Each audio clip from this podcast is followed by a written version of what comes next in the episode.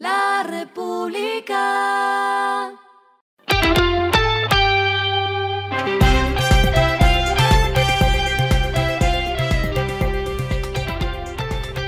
Esto es lo que debes saber al comenzar la semana.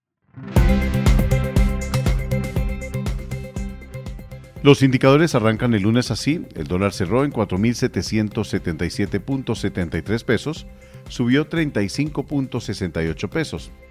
El euro cerró en 5.107.39 pesos, bajó 0.27 pesos. El petróleo se cotizó en 79.83 dólares el barril.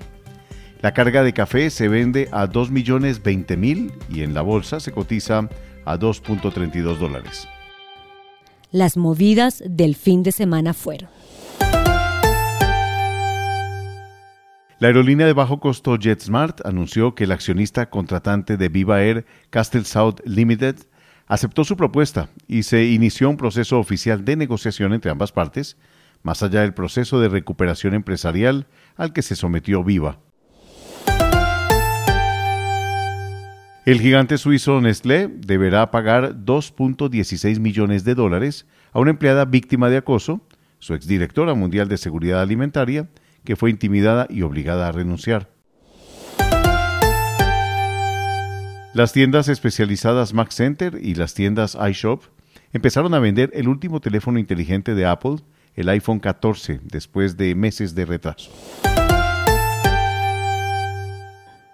Lo clave del fin de semana. El presidente Gustavo Petro afirmó que la decisión de la Procuraduría de investigar y suspender al director de la Sociedad de Activos Especiales, Daniel Rojas, es el primer paso para intentar que no hagamos lo que prometimos, refiriéndose a la agenda de reformas de su gobierno. Lo que está pasando en el mundo.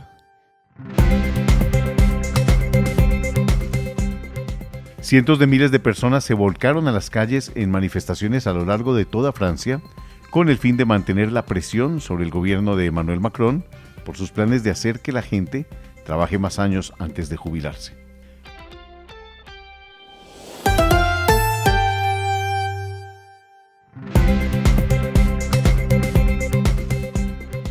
Finalizamos con el editorial de hoy. Título Cesantías, cajas y desempleo, tres rostros laborales.